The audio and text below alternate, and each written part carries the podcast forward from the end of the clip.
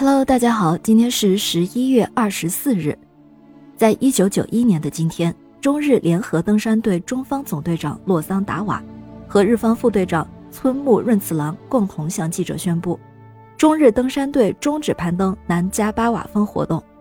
这次活动已经历经了两个多月的时间，在十一月二十日、二十二日，登山队员两次向顶峰进行了十个小时以上的艰难冲刺。他们分别到达主峰山脊海拔七千三百六十米处和七千四百六十米处，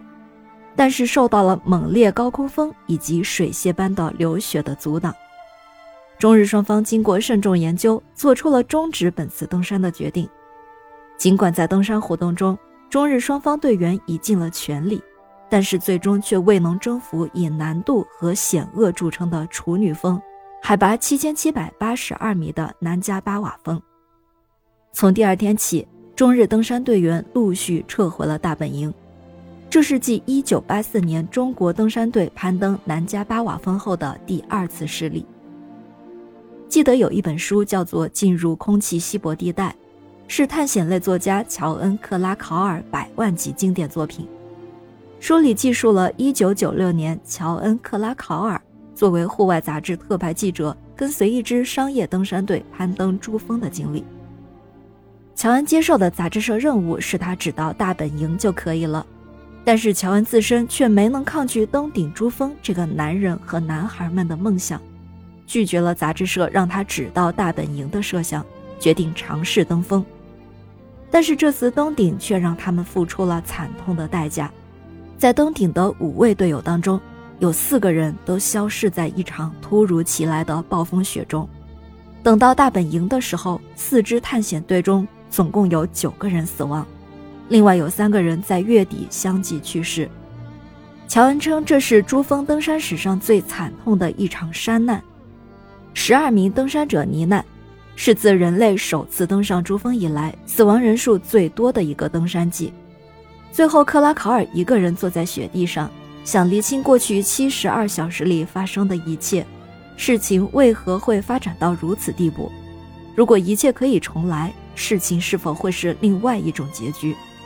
于是就有了这本钢鼎之作。进入空气稀薄地带里，描写了很多惊心动魄、生离死别的场面，能体会到很多人性魅力和生命的绽放。很多探险家都读过这本书，它被誉为户外登山运动人的圣经。甚至有人说，在登山之前读过这本书，也许能挽救你的性命，教你懂得如何来面对突如其来的危险。认识到人在大山面前是渺小的，生命在大山中是脆弱的。认识到探险不等于冒险。都说爬山人的目标是山顶，渡海者的目标是彼岸，这些都是看得见的东西，立在那里，只需要克服艰险就能抵达心之所向。但事情真的是这样吗？登峰固然需要勇气，但终止登峰却展示出了一种能抗拒诱惑的定力。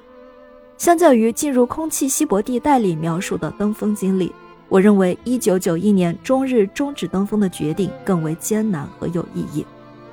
我们今天的故事分享了一件人类并不成功的事件，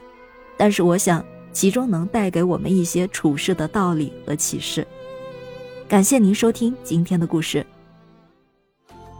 咩咩 Radio 陪伴每一个今天。